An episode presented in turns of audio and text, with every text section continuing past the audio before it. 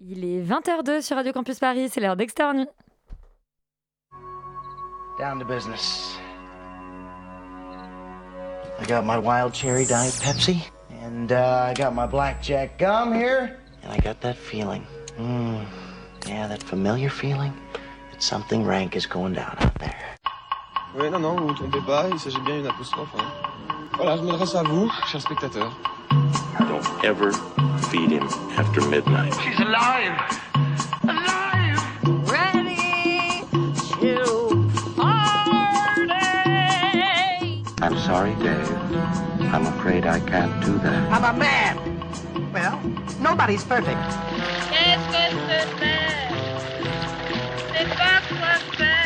acteurs sont à l'aise dans leur personnage, l'équipe est bien soudée, les problèmes personnels ne comptent plus, le cinéma règne. Vers l'infini et au-delà Ce soir, l'équipe d'Externe s'entretient avec la réalisatrice Sophia Alaoui à propos de son court-métrage Qu'importe si les bêtes meurent, Grand Prix au Festival de Sundance 2020 et en course pour les Césars.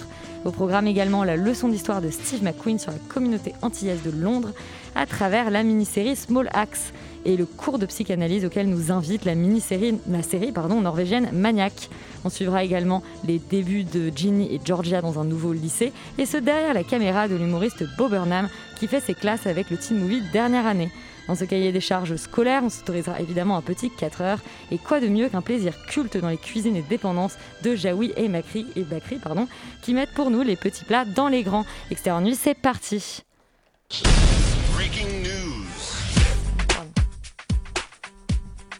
Non, je disais que j'avais tellement de mal à parler avec ce masque que euh, ma respiration était coupée et que je, que je, je butais sur les mots, Yuri.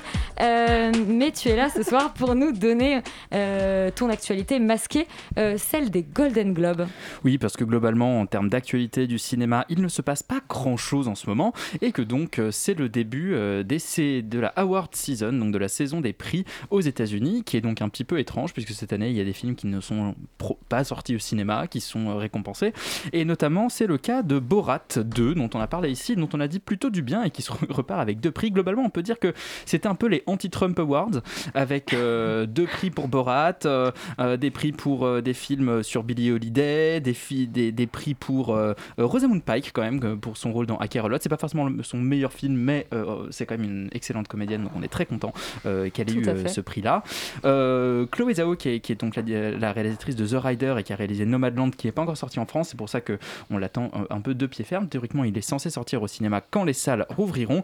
Et notre ami Aaron Sorkin, dont on a dit également le plus grand bien pour euh, les- Aaron Sorkin les on 7 de. Chicago. Ah, Aaron Sorkin, ce serait ta, Bien ta- sûr, ta- merci, te plaît. Voilà, ta, prononciation.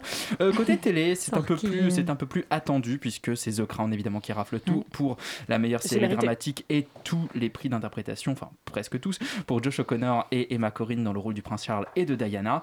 Euh, Il y a également du Mark Ruffalo dont on a également dit du bien euh, ici pour euh, I Know This Much Is True et Anya Taylor Joy qui euh, gagne pour The Queen's Gambit qui est également sacrée meilleure mini-série. Donc euh, des prix somme toute assez attendus pour les films qu'on a eu, parce qu'il y a plein de films qu'on n'a pas encore euh, vu- eu la chance de découvrir, ou alors euh, les films Warner euh, qui sont évi- évidemment piratés puisqu'ils sortent directement sur HBO Max. Mais bon, ce n'est pas notre style.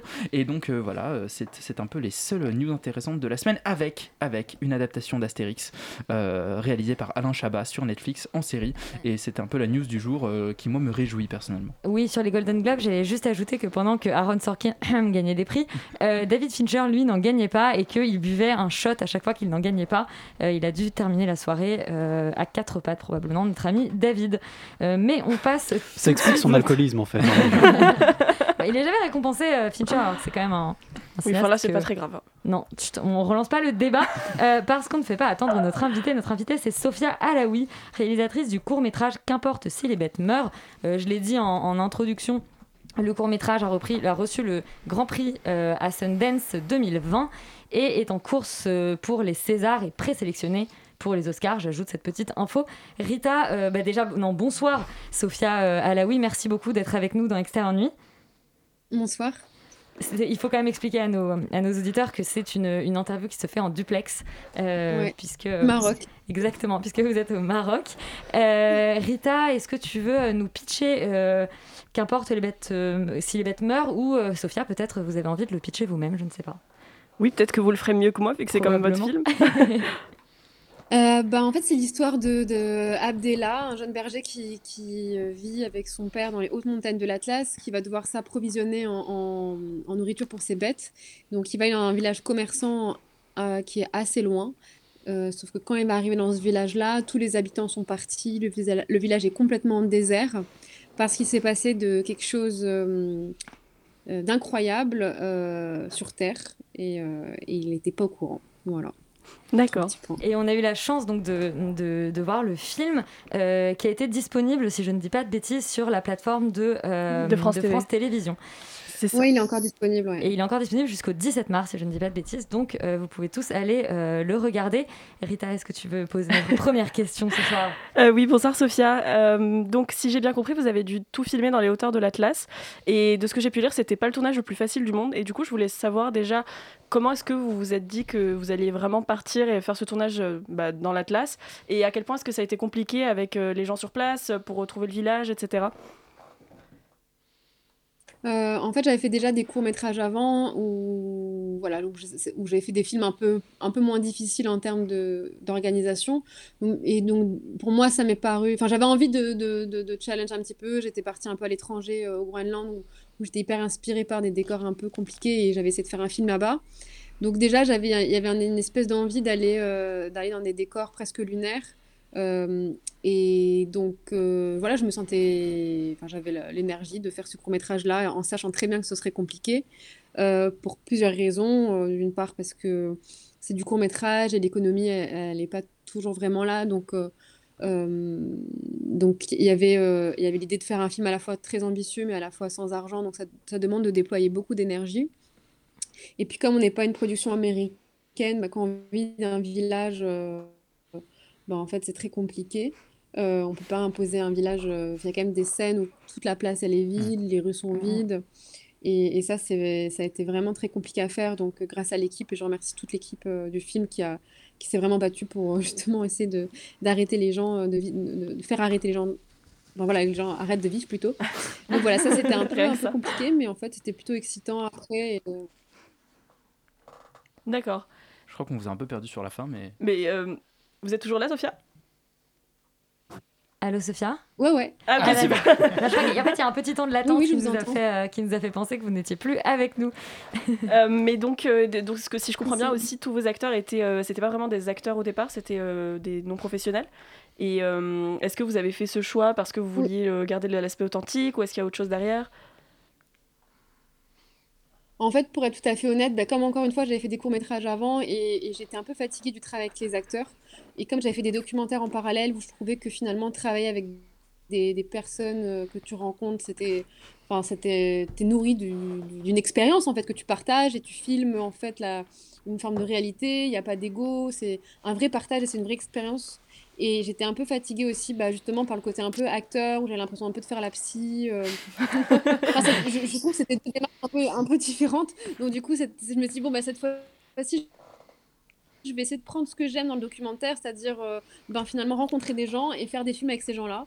Et, hum, et, voilà, en fait, donc du coup, j'ai rencontré ces gens-là et, ils avaient de, ils avaient beaucoup de, enfin, il avait beaucoup de, mon personnage principal dans le film, le fou du village aussi. Donc au final, euh, ben, c'était super de travailler avec des gens qui, ont donné d'eux-mêmes et c'était, euh, voilà, c'était un peu ça le, je pense que c'était un bon match en fait avec eux. D'accord. C'était un bon match. Laurent, toi aussi, tu as vu euh, Qu'importe si les bêtes meurent. Oui, j'ai vu euh, Qu'importe si le Westmerd. Genre, bon- bonsoir Sophia, et bien et bravo pour le, le prix d'ailleurs que vous avez eu à Sundance, il me semble, euh, pour, euh, pour, le, pour le court métrage. Euh, Ouais.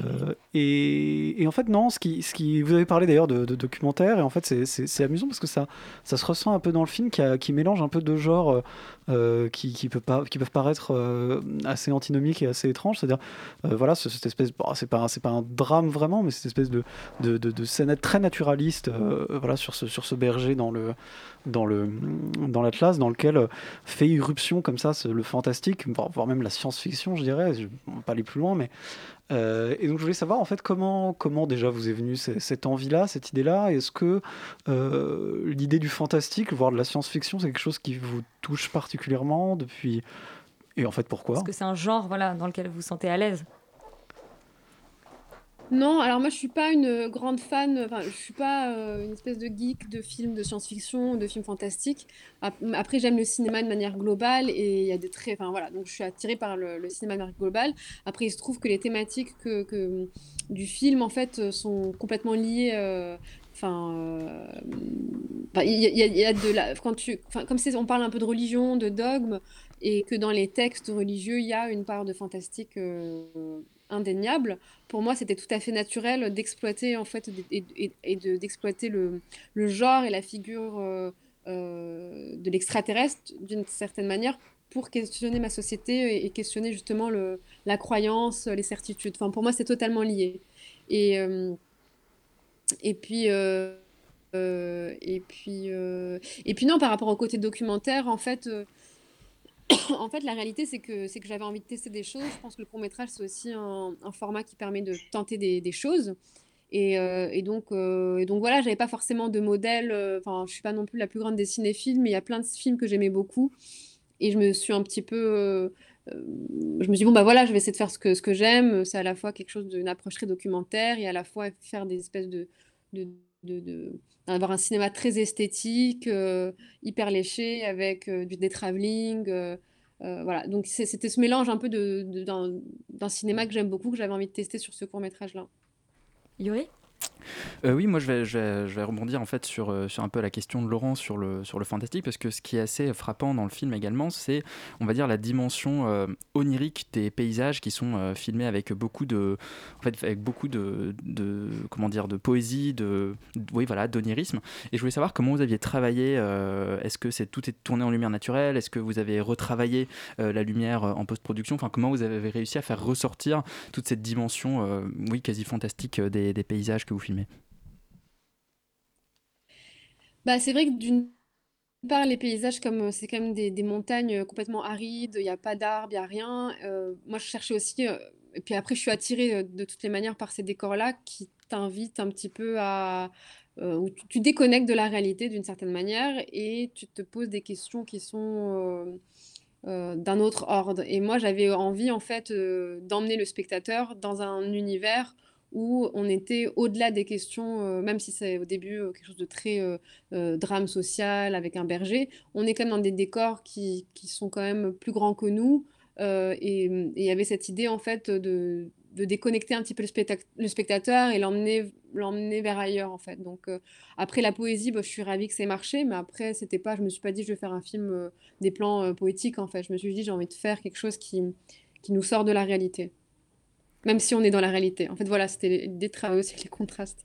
D'être dans la réalité, pas dans la réalité, d'être dans la science-fiction, mais à la fois dans le, dans le réel. Enfin, Les deux viennent vraiment, les deux viennent vraiment se rencontrer de manière euh, assez étonnante. Et au début, quand on, quand on voit pour la première fois en fait ce phénomène fantastique, moi j'ai eu ce moment où je me dis en fait, est-ce que c'est un vrai phénomène naturel? Est-ce que c'est quelque chose de, est-ce que c'est quelque chose de, de, réellement tourné? Ou enfin qui, existe vraiment une espèce d'aurore boréale un peu étrange Euh, Et en fait, plus, plus tard, on se rend compte que c'est vraiment un phénomène surnaturel. Et je trouve que, enfin, ce que vous dites par rapport euh, au fait de sortir de la réalité et que justement cette notion-là vient vraiment euh, percuter cette, cette, cette nature réaliste.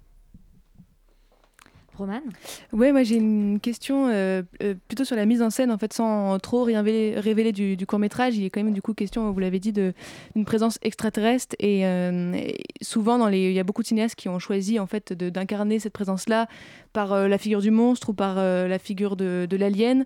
Et vous, vous avez choisi de le faire par une présence plus formelle, qui est une présence lumineuse. Et voilà, je voulais savoir si vous pouviez nous en dire plus sur ce choix. Ben, le choix, euh, le choix, déjà, j'avais envie de faire quelque chose qui, en effet, il y avait une vraie inspiration autour des aurores boréales parce que euh, j'avais pas envie que mes extraterrestres, euh, ce soient des petits bonhommes et puis être trop dans, dans quelque chose euh, d'absurde. Enfin, après, parce qu'aussi, j'ai l'impression qu'on a tous une, idée, enfin, on a tous un imaginaire autour de l'extraterrestre. Et, et là, pour le coup, j'avais envie de quelque chose de très organique, euh, un, un- un élément, euh, des, i- des- quelque chose de, de très naturel, en fait, comme si c'était en effet un, un phénomène euh, naturel. Et, euh, et donc, j'ai oublié ce que tu disais. euh, C'était la présence lu- lumineuse plutôt que effectivement. Plutôt que euh, le choix de- d'une figure monstrueuse, par exemple. Ben oui, ben c'est ça en fait, c'est-à-dire que je voulais, je, je... l'idée c'était pas de montrer, mais plutôt de signifier, que cette présence lumineuse, ben, finalement, euh, elle provient euh, d'ailleurs, et puis finalement, euh, elle peut paraître effrayante parce que, parce que voilà, elle nous est inconnue, mais d'une certaine manière, elle, elle nous éclaire, elle, elle est, elle est, elle est assez jolie, en fait, cette lumière-là, au final, quand on la regarde, moi, je trouve quelque chose d'assez joli, et quelque chose qui, euh, qui est finalement euh, une opportunité plutôt positive que quelque chose de complètement effrayant, en fait. Rita? Euh, oui, alors euh, moi justement c'était un petit peu sur l'expérience euh, au-delà du film, de, le, donc de la création et ensuite de Sundance et j'ai vu que vous étiez passé aussi à Clermont-Ferrand, enfin juste Mhm. un peu tout ce tour de festival et euh, que- qu'est-ce que ça va, enfin comment est-ce que vous l'avez vécu, ressenti, euh, tout ça? Quels sont les retours aussi peut-être? Ouais. Le film, euh, il a fait sa première à Sundance il y a un an et euh, donc il a remporté le Grand Prix à ce moment-là. Et c'était euh, et après, juste après, on est parti à Clermont-Ferrand et puis juste après, il y a eu le confinement et puis après, tous les festivals Alors on a des petits problèmes de connexion, Ouais, on on vous a en- perdu euh, à en festival. ligne. Donc, euh, donc le film, il a été beaucoup vu en ligne, manqué d'interaction avec. euh, j'ai quand même manqué d'interaction avec, euh, bah, avec les spectateurs. Oui, parce que... Mais euh, non, après les retours, bon, bah, je pense que je sais pas, c'est un peu compliqué. Oui, non, Vous m'entendez? on, on- on entend un mot sur deux, mais là, ça a l'air d'aller. Ah zut. Euh, non, je disais que du coup, le, le, le, le- le film a, a quand même vécu beaucoup en festival en ligne, donc j'ai eu peu de retours euh, réels avec les spectateurs. Après, je pense que les gens, ils ont été aussi un peu surpris. euh, en tout cas, ce qui en ressort, c'est quand même la surprise de justement de, de l'éruption du surnaturel dans, dans, dans, un registre très, euh, très documentaire et surtout au Maroc. Euh, parce que les gens peut-être n'ont pas l'habitude de voir ce genre de film euh, arabe, j'ai l'impression.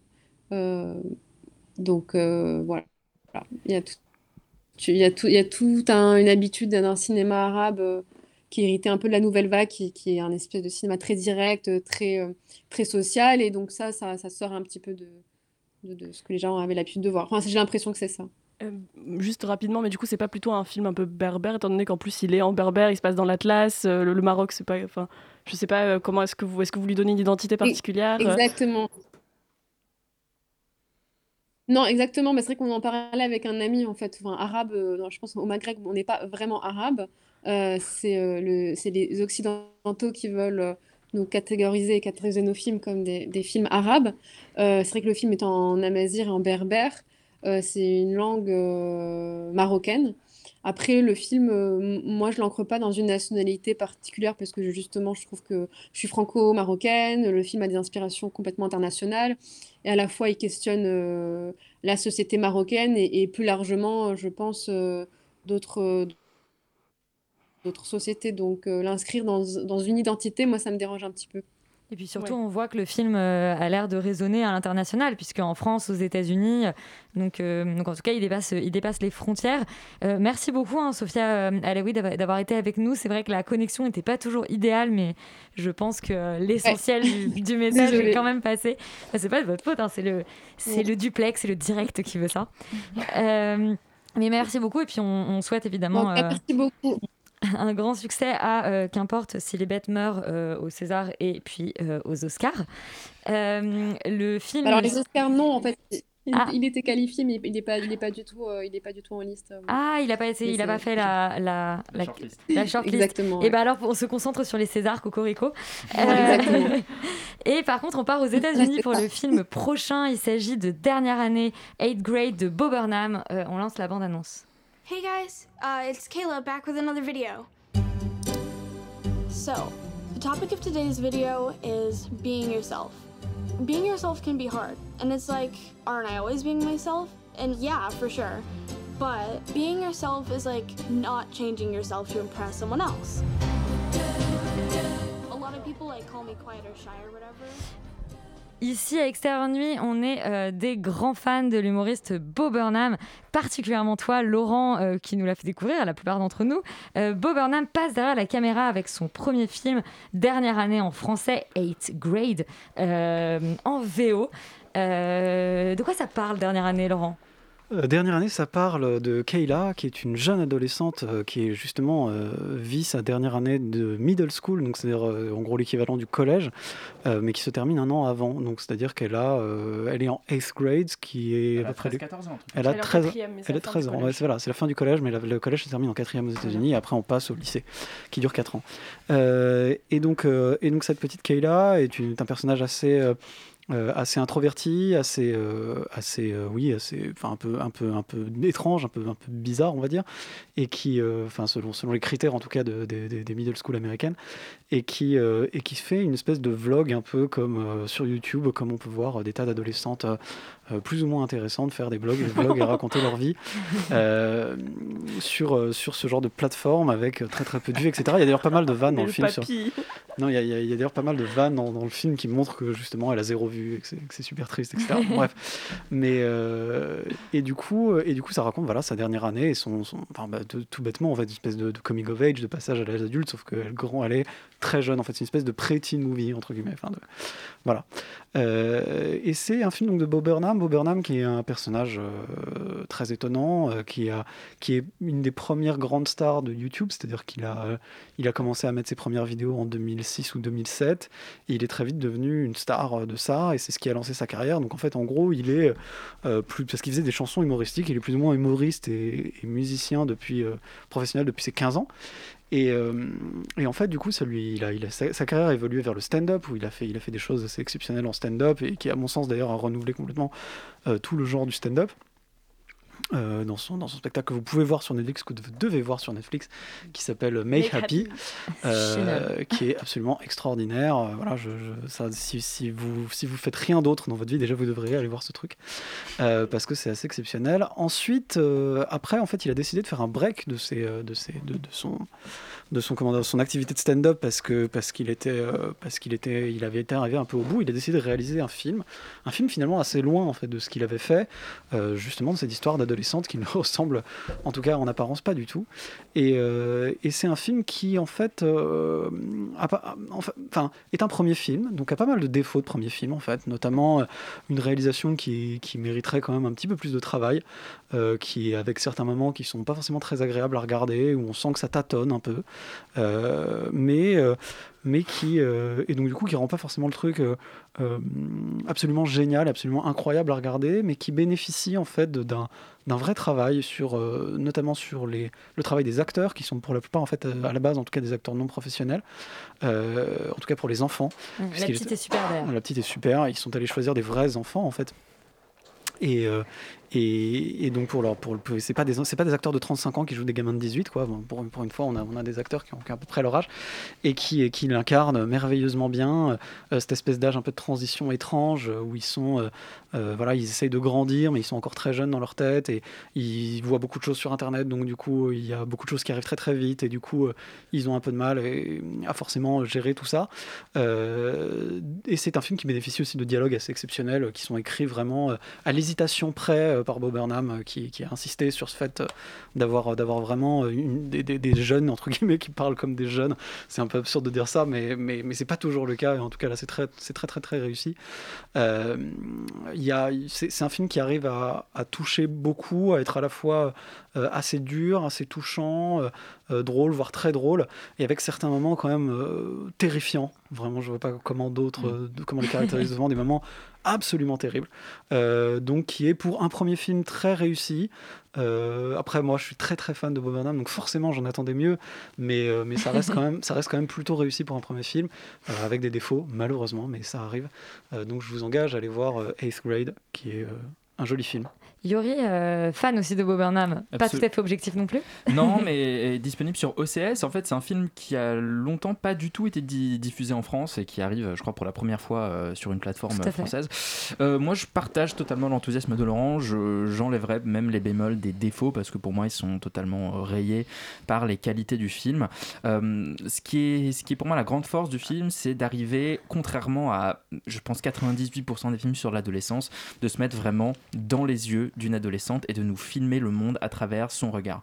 Euh, ce qui est assez extraordinaire dans le sens où on ressent le malaise, on ressent euh, les, moments, les moments étranges, les moments drôles, les moments de vie, les moments de joie, les moments de tristesse à travers les yeux euh, de cette adolescente, avec quelques écarts parfois qui sont de la perspective de son père et qui sont des très très beaux moments entre le père et la, entre le père et la fille. Et il y a d'ailleurs ce non-dit sur ce qui arrivé à sa mère que je trouve assez beau parce qu'on sait la mère est pas là et on sait pas pourquoi. Il y a quelque chose de d'un peu peu triste, un peu toujours dans son quotidien et qui est qui est en permanence en fait distillé. Et euh, je trouve que ce que Bob Burnham arrive à faire et ce que je n'ai pas vraiment vu moi au cinéma auparavant, c'est une utilisation aussi juste de l'impact des réseaux sociaux et de la grammaire des réseaux sociaux dans un film.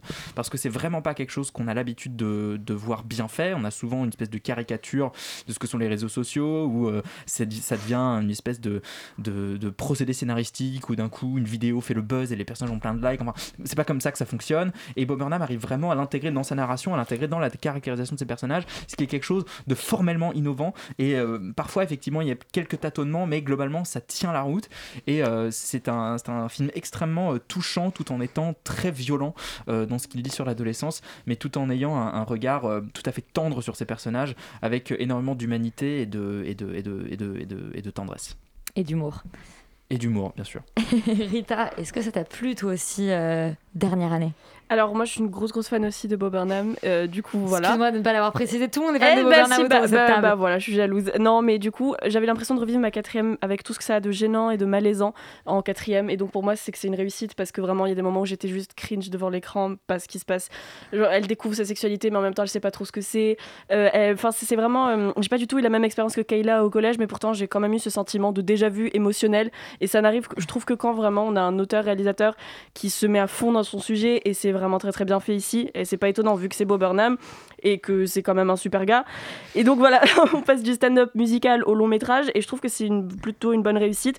Euh, je suis plutôt de la- de Laurent de dire qu'il y a des, petites, des, petits défauts de premier film, mais franchement, je suis prête à oublier parce que c'est Bob Burnham et que Elsie Fisher est génialissime et qui sont, enfin, c'est un duo euh, vraiment super. Je veux pas prendre plus de temps que ça, si, si ce n'est pour dire que oui, euh, c'est un film réaliste parce que oui, à 13 ans, on est moche et on a de l'acné et on s'est pas embrassé et on, est, on a des gens plus âgés qui sont préda- des prédateurs et on, a, euh, on essaie de comprendre comment ça marche le sexe. Enfin, c'est tellement de, choses euh, qui sont hyper relatable mais pas bizarres. Et puis les réseaux sociaux sont bien utilisés et, ça se voit qu'il y a eu du travail de recherche, mais qu'en même temps, il a pas essayé de forcer le truc. Donc voilà. Ici, euh, dans ce film, on a 13 ans avec tout ce que ça a de moche et d'imparfait. C'est ce qui fait que le film est la réussite qu'il est. Et du coup, euh, voilà, merci euh, Bob Burnham encore une fois. Mais regardez Make Happy aussi. Et on adorait recevoir Bob Burnham euh, dans Externe. Nuit sur, ouais, sur Radio Campus Paris. C'est pas encore le cas, mais on vous encourage. Oui, Laurent. Si quelqu'un a le moyen de le contacter, il n'y a pas de problème, je Viens, prends Beau. toutes les infos, venez Tu- tu es- tu es- toujours. tu es on fait des Beau. émissions spéciales de 3 heures, on Voilà, n'en a plus rien à foutre. On casse la grille de. Radio Campus. Euh, et on recommande donc aux gens de découvrir Dernière année euh, sur OCS. Euh, je vous en parlais pareil en introduction. Euh, on a le droit à un petit plaisir euh, coupable ou régressif ce soir. C'est Cuisine et dépendance de Philippe euh, Muil avec un scénario de Jaoui et Bakri.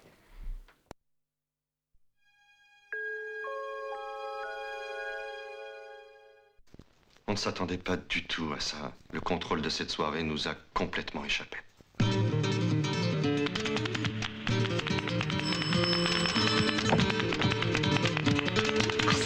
Scorpion tout craché, Georges. hein. C'est-à-dire Ouh, mais c'est le pire des signes Merci, tu m'as Bon, qui est Scorpion ici? Tout le monde s'en fout de cette soirée, hein Je suis bélier, tout va bien. Ah, Roman, le bélier de- du pitch. Et les béliers adorent ce film. Euh, c'est donc euh, effectivement adapté en fait d'une pièce de théâtre euh, écrite par Jaoui Bakri qui raconte un dîner qui se passe chez Jacques et Martine qui en fait sont un couple qui en a invité un autre qu'ils n'ont pas vu depuis 10 ans.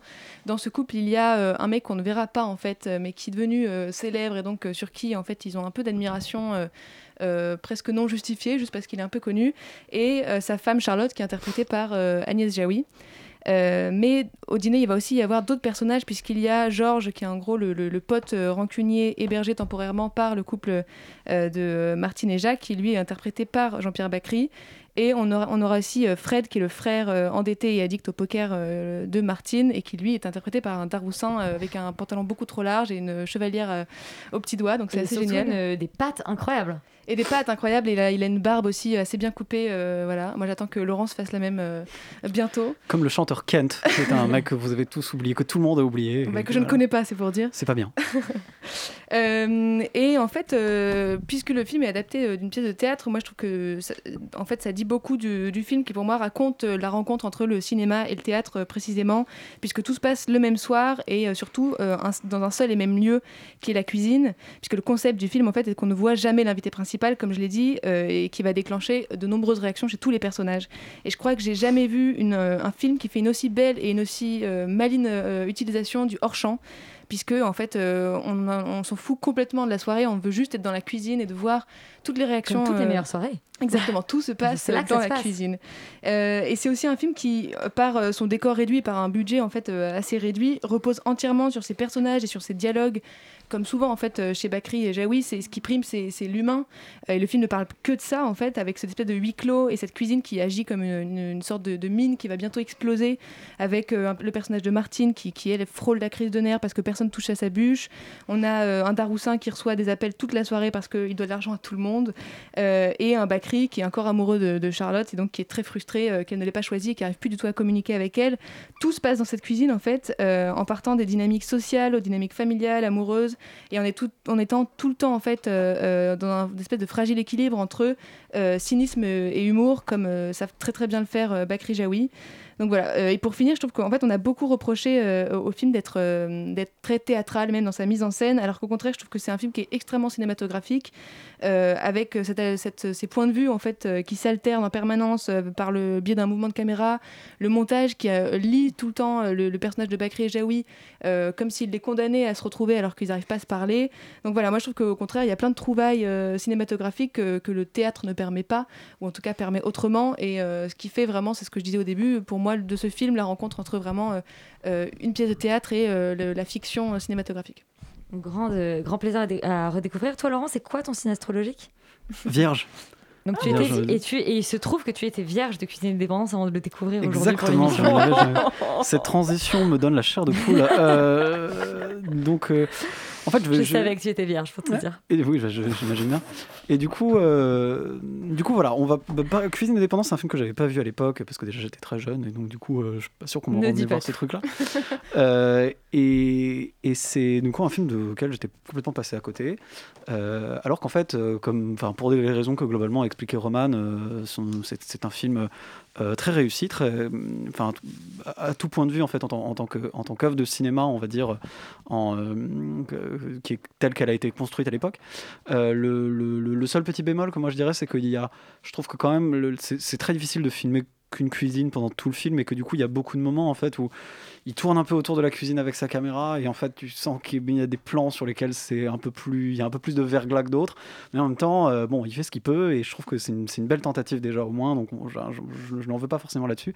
Euh, mais, en fait sur- surtout ce que je trouve euh, je trouve que c'est surtout un film très intéressant à regarder aujourd'hui pour deux choses en fait essentiellement. La première c'est que c'est une espèce de film presque un film d'époque en fait parce que parce que parce qu'on voit euh, que parce que parce que c'est vraiment la représentation d'une époque de manière euh, très euh, presque enfin pas descriptive mais, mais mais assez claire. Parce que déjà aussi, on pouvait être à plus de 6 personnes à une table. déjà, déjà. Sans masque. déjà déjà donc jalousie. Mais surtout euh, mais surtout en fait voilà c'est- un film qui raconte un peu donc cette, cette époque là et, euh, et qui le fait du coup sans le recul d'être un film d'époque. C'est à dire que c'est vraiment un film de l'époque qui se raconte qui raconte son- sa propre époque et du coup en fait ce qui est assez intéressant c'est qu'on voit à quel point euh, il y a des choses qui se passent dans ce film qui pourraient pas du tout se passer aujourd'hui Euh, il y, a des- il y a- y a des remarques euh, qui sont euh, extrêmement sexistes assez bizarres euh, il y a des trucs y a des trucs qui sont en fait euh, euh, complètement à des années lumière de nos préoccupations et je trouve que ça rend le truc presque encore plus réjouissant parce que parce que parce que évidemment ça, ça Ouais, c'est instantané d'une époque. voilà c'est- ouais. pas extrêmement choquant hein, le truc est pas non plus ultra scandaleux y a pas y a- on n'est pas on pas chez Michel Lem mais je veux dire il y a des il y a des trucs qui sont un peu euh, qui sont aujourd'hui des choses qu'on pourrait pas écrire en fait et qu'on pourrait pas raconter et je trouve que c'est- presque ces moments-là sont presque plus intéressants finalement que, que le reste. Et, et surtout, en fait, ce qui, la deuxième chose en fait qui, qui me touche particulièrement dans ce film, c'est que, euh, pour paraphraser Scorsese, quand il parle des, des films des années 60, euh, les, les grands... Allons-y, allons-y. Ouais, on, va se, la- on va se la raconter, tant qu'à faire. Euh, que parle des grands films des années 60 avec énormément de figurants, etc. Il ces films-là ont un peu la beauté d'un art perdu. Et en fait, et en fait, je trouve que Cuisine Dépendance a un peu la beauté d'un art perdu. C'est-à-dire que malheureusement, en fait, ce qui est terrible, c'est que c'est des films avec des dispositifs très simples qui reposent sur des acteurs qui ont joué la pièce pendant des années, donc du coup connaissent le texte parfaitement bien, connaissent leur personnage parfaitement bien, euh, et avec des dialogues qui sont euh, peut-être un poil trop écrits, mais forcément ça vient du théâtre, etc. Mais, mais, mais, mais pas toujours, la plupart du temps, c'est vraiment bien. Et c'est des films qu'on sait plus faire en fait, qu'on n'arrive plus à faire aujourd'hui manifestement. Enfin, moi, ça fait très longtemps que j'ai pas vu un film français euh, comme ça, c'est-à-dire qu'il soit à la fois aussi fin, aussi intelligent, mais en même temps très simple, porté par des très bons acteurs et des très bons dialogues. Donc, donc ça me rend un peu triste de voir que quand on voit ça, en fait, je suis presque un peu nostalgique. Tu déconnes. euh. Et je trouve ça presque un peu triste euh, de voir qu'aujourd'hui on ne euh, soit plus vraiment capable de faire ce genre de truc. Et juste une, une troisième raison euh, que tu n'as pas citée, euh, qui n'est pas du tout euh, digne des phrases de Scorsese, mais que c'est que les personnages ne font que râler pendant euh, 1h30 et ça fait énormément de bien. Donc si vous avez envie de râler un bon coup avec Bakri, Jaoui, euh, Zabou Bretman, etc. euh, Bakri, ça a été voilà. ça en même Ouais. Et Sam Kerman, Et euh, Sam et, Jean-Pierre Daroussin. En tout cas, j'ai l'impression que la critique a bien pris euh, ce soir. Voilà, c'était juste pour faire référence au film. Voilà, à l'ancienne. Eh ben, très bien, euh, Cuisine et Dépendance a donc euh, la beauté d'un art perdu et le, et le goût d'un temps perdu. Je vais quand même ça. Euh, et on va faire une... Je suis un peu. Est-ce que c'est moi qui mérite des pains? Je sais pas. On fait des associations d'idées. euh, J'ai peut-être un peu cherché la merde hein, avec mes références à Scorsese. mon cerveau depuis tout à l'heure, mais je suis ravie. Écoute, on parle de cuisine. Moi, tu sais, c'est c'est vraiment mon lieu favori au monde. Euh, mais Londres, c'est pas mal non plus. Et on s'y dirige avec Small Axe, euh, la mini-série de Steve McQueen.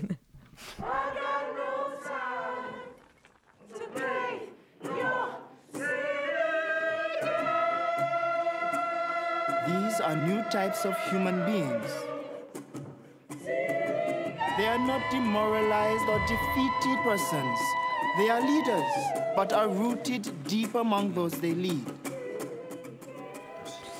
des petits compliments hors antenne euh, sur les cahiers de chroniqueurs. Yuri euh, Small Axe, c'est la série, la mini-série créée par Steve McQueen euh, qui a reçu le label Cannes 2020. Absolument. Euh, ce beau label qui a été distribué comme une gommette à beaucoup de gens. Oui. Mais Small Axe mérite beaucoup de gommettes. Oui, alors ça dépend des films. Enfin, c'est plutôt une anthologie de 5 C'est ça, films. C'est pas vraiment une série parce que les 5 les cinq histoires n'ont aucun rapport les unes avec les autres, si ce n'est qu'elles filment.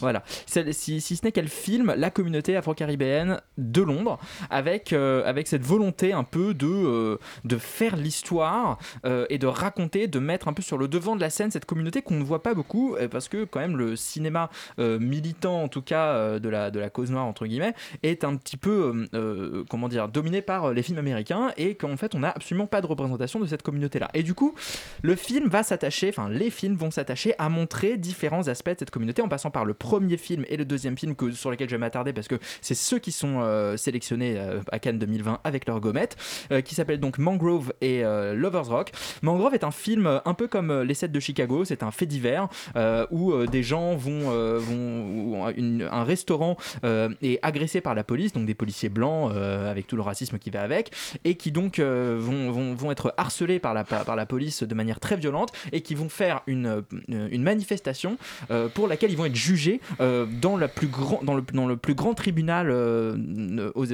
en- au UK qui est donc le Old Bailey. J'étais là aux États-Unis n'importe quoi. Et la deuxième, euh, le, deuxième film est en fait un film euh, beaucoup plus simple beaucoup, que moi j'ai vraiment préféré qui est un film vraiment d'amour euh, où deux personnes vont se rencontrer en soirée c'est tout c'est le seul pitch du film. C'est-à-dire qu'on a vraiment une espèce de déambulation dans cette soirée où la musique va jouer un grand rôle où les corps vont se mélanger où Steve McQueen va vraiment filmer cette communion dans cet endroit dans cette maison où en fait ils vont se libérer un peu de, de, de, de, de tous leurs problèmes et où ces deux personnages qui n'ont rien à voir qui ne se connaissent pas vont se rencontrer. Et alors euh, on pourrait me dire tiens mais c'est le pitch de Make to My Love Intermezzo une soirée de une, une heure et demie. Mais c'est quand même beaucoup plus intéressant beaucoup mieux filmé. Ça a la, la, la délicatesse de durer 1h15 et c'est vraiment euh, merveilleux. Moi à la fin du film j'étais vraiment euh, euh, assez bouleversé parce qu'il y a cette dramaturgie extrêmement simple extrêmement limpide extrêmement proche de ces personnages qui va euh, nous permettre d'assister à cette soirée. Et on voit vraiment tous les, tous les éléments qui sont constitutifs d'une fête ou d'une soirée. Donc on a euh, le moment où les gens s'emmerdent un peu, le moment où la musique va prendre, le moment où un relou va arriver, le moment, enfin, le moment où il va y avoir un problème. Et toutes ces petites choses-là vont venir s'additionner autour de cette musique qui joue un, rôle extrêmement central dans, cette, dans, dans, dans cet épisode-là. Et que vraiment, je vous encourage à regarder parce que c'est un, c'est un, un- une leçon de, mise en scène de cinéma. Euh, et pour, pourquoi, enfin, j'ai, vu quatre films sur les cinq, mais pourquoi c'est celui-là mon préféré, et je pense que c'est ce qui va être reproché euh, au premier film dans quelques instants, c'est que euh, il va vraiment s'attacher à des personnages fictifs qui ne sont pas euh, tirés d'un fait divers. Et du coup, il, est, il a pas, on va dire, ce surmoi autour de, au-dessus de lui qui est là pour, je dois rendre justice à l'histoire de cette communauté, l'histoire de ces gens-là, qui est un peu surplombant malheureusement dans les autres épisodes où on sent que vraiment le sujet prime sur les personnages et sur leur complexité et que malheureusement ça donne parfois des dynamiques un peu manichéennes. Voilà, j'ai parlé au moins aussi vite que Félix Daubert, mais c'était pour quand même pour résumer deux films, voire quatre. Mais bon, c'est pas, c'est pas tout à fait Et simple. on, on embrasse Félix. Euh, et on rappelle que euh, Steve McQueen, c'est un, c'est un coutumier en fait quand même des faits divers, puisqu'il est son premier film. Hunger était aussi l'adaptation d'un fait divers euh, qui se passait en Irlande, si je dis pas de bêtises.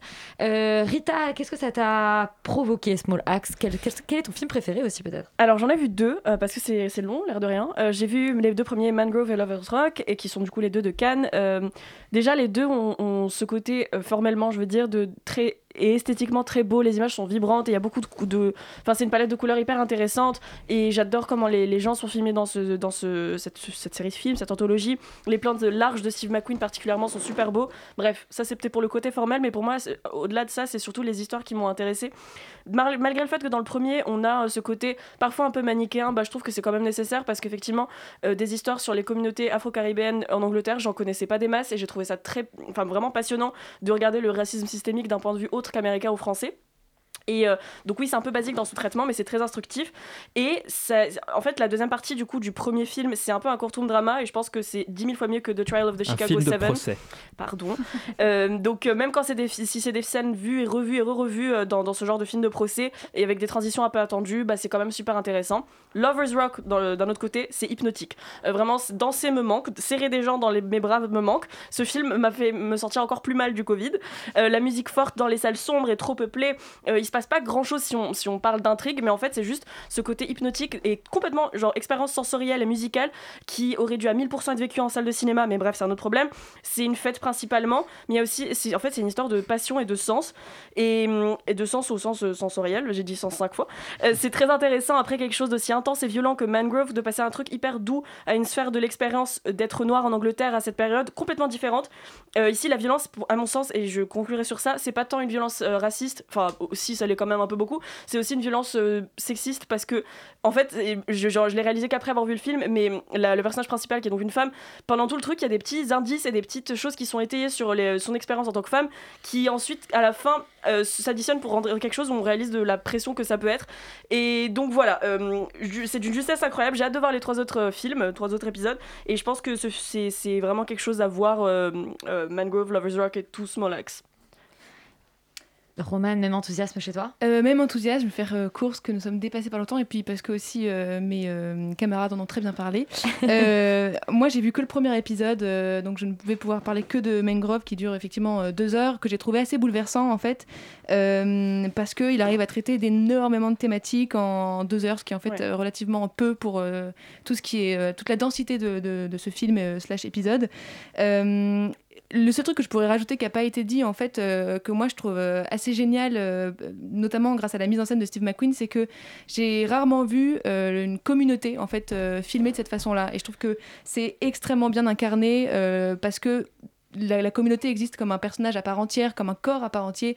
Euh, notamment, c'est ce que disait euh, Yuri sur les moments euh, festifs où en Ouais. fait tous ces gens-là appartiennent au même corps, au même il y a un bras. Enfin bref, je vais pas faire des métaphores trop longues, mais je, je, m- je m'égare. Mais en, en gros, c'est ça que je trouve très beau, c'est la façon dont il filme la communauté.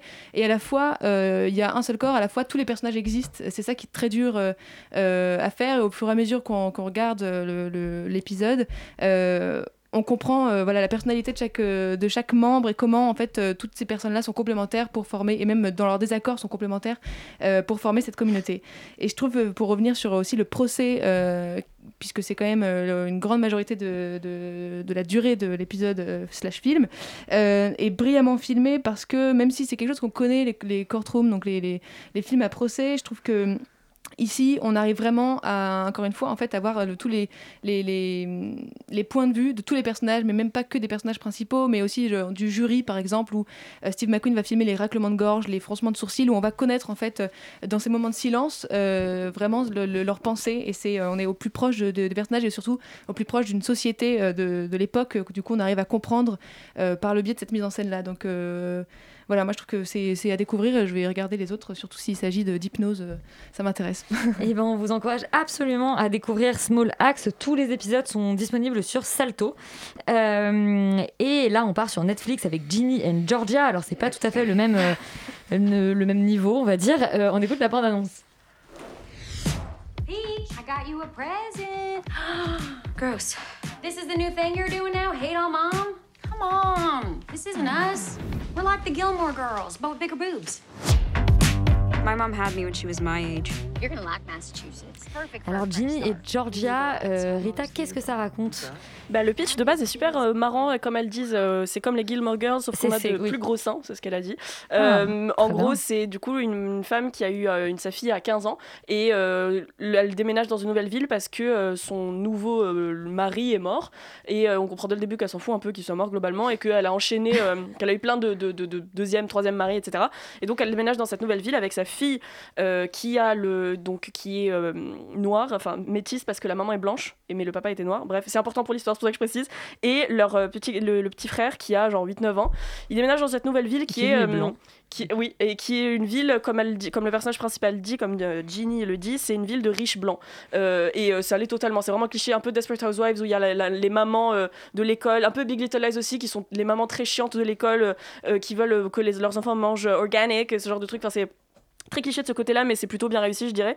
Donc le pitch de base est super. Après, l'exécution, c'est triste parce qu'il y a des moments où c'est intéressant et ça part sur quelque chose de, de cool, mais la plupart du temps, c'est juste idiot et parfois même un peu risqué dans certains propos que ça peut avoir sur euh, la sexualité des adolescents. Parfois, je suis un peu gênée de ce que je vois, mais euh, ça se prend Je suis trop prude, Rita.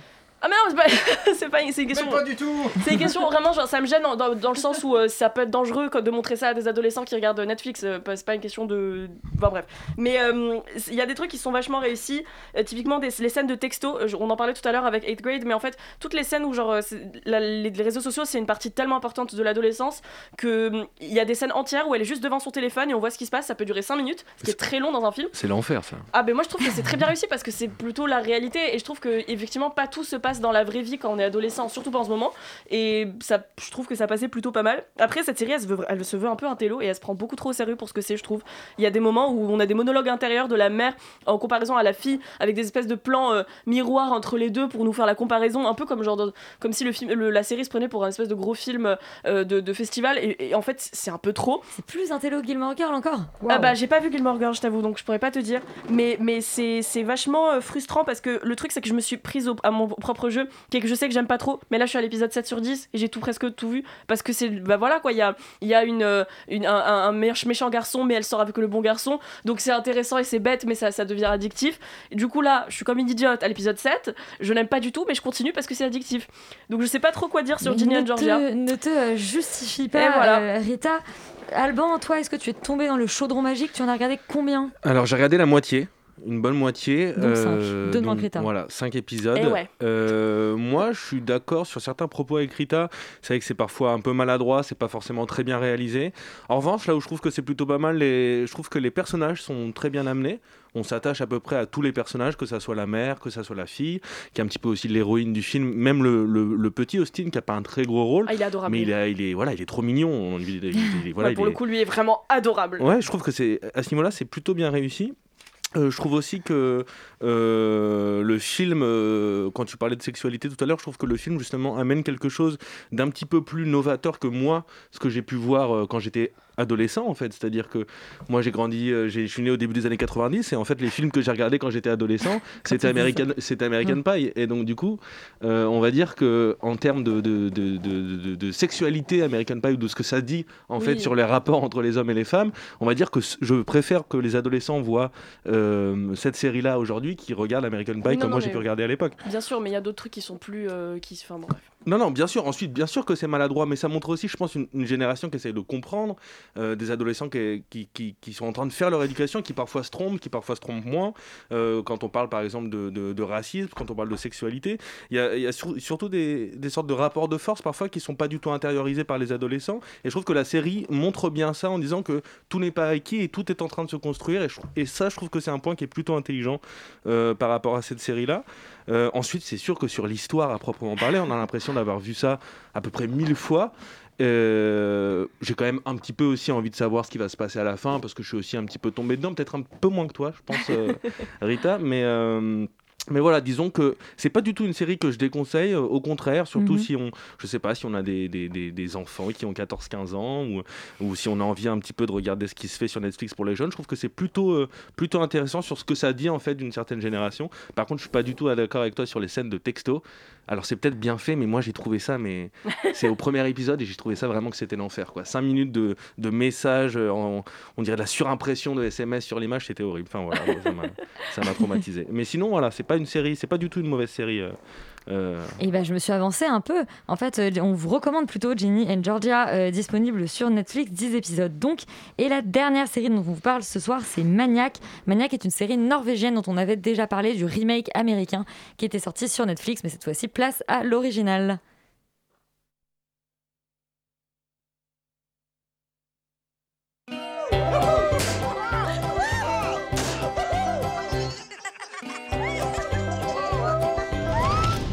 Hvem faen er dere? Det er Håkon og jeg er Espen. Vi er Espen og Håkon. Ja, vi er motstandshelter.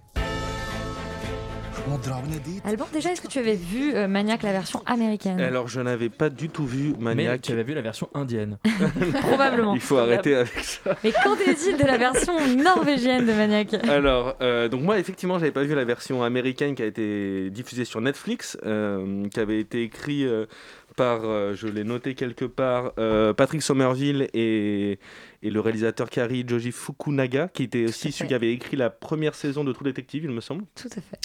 Et ensuite, cette série, elle est écrite par, euh, alors je m'excuse déjà auprès de tous nos auditeurs norvégiens, Espan P.A. Lervag. Et elle est jouée par Espen P.A. Lervag, qui est euh, aussi l'acteur principal de cette série. Et moi, j'ai été complètement euh, bluffé, en fait, euh, par cette série. Je m'attendais pas du tout à ça. J'avais vraiment l'impression que, en fait, pour raconter le Oui, pitch voilà, un ouais. petit peu, ouais, euh, Espen, donc, c'est un, un résident dans un hôpital psychiatrique. On ne sait pas trop de quelle maladie il est atteint. Disons qu'il vit en fait dans un monde qui est complètement parallèle, où il s'invente énormément de de- d'histoires dans sa tête. Et ce qui est intéressant dans la série, c'est que toutes les histoires qu'il imagine dans sa tête euh, sont filmées et sont euh, mises en scène par le réalisateur. Donc parfois c'est un super-héros, parfois c'est un résistant pendant la Seconde Guerre mondiale, euh, parfois c'est un PDG d'un grand hôtel, bref.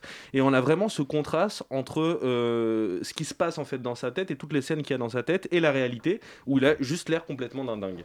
Et ça joue aussi sur, euh, sur ces notes un petit peu d'humour et sur ce décalage qu'il peut y avoir entre euh, la réalité et la fiction. Et ce qui est drôle, c'est que les, euh, dans les deux cas, en fait, c'est de la fiction et c'est vraiment là où je trouve euh, la série très intelligente, c'est que, en fait, euh, on peut comprendre en fait la maladie qu'il a et on peut trouver un sens à cette maladie à travers la fiction. Et j'ai l'impression qu'il y a vraiment que dans le cinéma ou peut-être la littérature aussi ou le théâtre que c'est possible. C'est à dire que euh, lorsque vraiment on sort euh, de la maladie de, l'hôpital psychiatrique et qu'on entre complètement dans sa tête on a vraiment une sorte de, contraste très mystérieux très étrange. Enfin ça provoque une sorte d'émotion assez, assez bizarre et ça m'a beaucoup plu. Et ensuite c'est merveilleusement bien porté. L'acteur principal est, est très très bon. Même les acteurs secondaires. On a un infirmier qui le suit euh, tout le long de la série qui est, très bon et sa psychologue aussi qui est, qui est, euh, très juste. Et euh, voilà moi c'est une série que je recommande fortement pour, les amateurs de séries comme, Et les amateurs de folie, euh, Roman Maniac. Tout à fait, ça donne un peu envie d'être fou. Effectivement, euh, cette série est brillante, c'est drôle, c'est touchant et c'est surtout très euh, cinéma et très cinéphile en fait, sans pour autant être inac- inaccessible aux gens qui, ont- qui s'en foutent, puisque comme tu le disais, Alban, euh, chaque épisode en fait euh, explore en gros un genre du cinéma par le biais de l'imagination du personnage. Donc on va avoir euh, un épisode soap opéra, un épisode zombie, un épisode de guerre, etc. Et en fait, ce qui est fascinant, c'est de voir à la fois comment le personnage principal euh, se sert de la réalité pour euh, l'adapter à sa propre fiction, etc. Mais surtout, euh, je trouve qu'en tant que spectateur, ce qui est jouissif, c'est en fait de, de se, pas de se perdre parce qu'on sait exactement quand est-ce qu'il euh, rêve et quand est-ce que euh, la réalité euh, est là, mais par contre d'avoir peur des conséquences, soit de, de la fiction sur la réalité, puisque par exemple, des fois, il, dans, son imaginaire, il va donner un coup de couteau à quelqu'un, et en fait, dans la réalité, il va donner, du coup, il va en balancer un verre d'eau. Et en fait, on a toujours peur de, des conséquences que soit la réalité peut avoir sur la fiction, soit la fiction peut avoir sur la réalité, ce que je trouve très intéressant. Pour moi, Maniac, c'est vraiment une série qui parle de cinéma et, et qui parle de, de simulacre sans pour autant être dans, dans une masturbation intellectuelle de ce truc-là. C'est toujours très drôle, en fait, euh, et on, s'arrête là. Euh, et surtout, plus largement, euh, ça parle pas que de cinéma, ça parle de l'imagination, en fait, de manière plus générale, de l'imagination comme refuge et comme remède, surtout, puisque euh, le personnage principal d'Espen n'arrive pas à s'émanciper euh, dans la réalité, mais il y arrive euh, par la fiction. Donc, de, montrer l'imagination comme moyen de survie, vraiment au sens propre du terme, je trouve ça assez génialement fait. Et ce qui, est jouissif aussi dans Maniac, c'est que du coup, on sent que le- les, auteurs et surtout les, réalisateurs, enfin le réalisateur en question, s'est éclaté en fait, puisqu'il a exploré énormément de genres en reprenant les codes, en jouant en permanence avec les codes de, de- de cet imaginaire-là et de ces euh, genres euh, différents. Donc voilà, moi je trouve que c'est c'est un sans faute, c'est c'est très drôle, euh, ça fait du bien et ça donne envie euh, d'imaginer plein de choses. Il y aurait un sans faute aussi pour toi, Maniac, qui est dispo du coup euh, sur, euh, sur Arte TV. Oui, alors après, moi j'ai trouvé ça sympa, mais sans plus quand même. Je, je- Ah, il en fallait un Je, oui, c'est drôle, oui, c'est pas mal, euh, oui, c'est mieux que la série américaine, oui, c'est aussi un peu trop systématique, je trouve, ce, ce côté, euh, on va dire, euh, éventail de genres de cinéma qui vont être parcourus d'épisode en épisode. Donc tu as d'abord le film d'espionnage, puis le film de nazi, puis tu as la sitcom, puis tu as énormément de, variétés comme ça qui, vont être un peu écumées en mode catalogue. Après, c'est très bien parce que ça dure 22 minutes par épisode, donc ça passe très vite.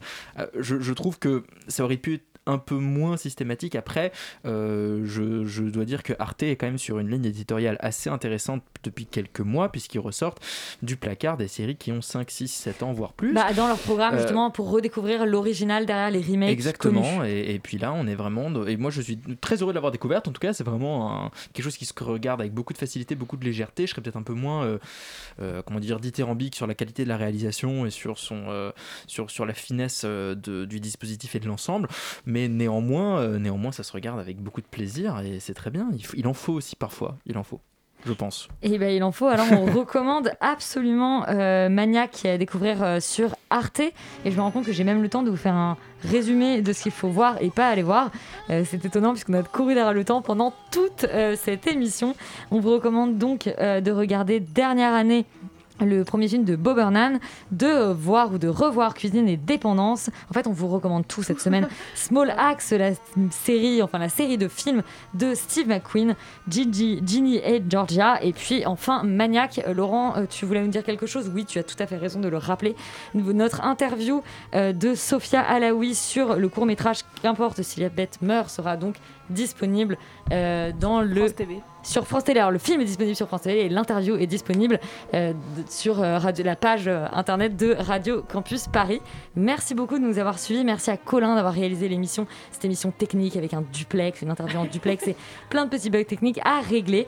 On se dit à la semaine prochaine et surtout vous restez sur Radio Campus Paris parce qu'il s'y passe toujours des choses merveilleuses.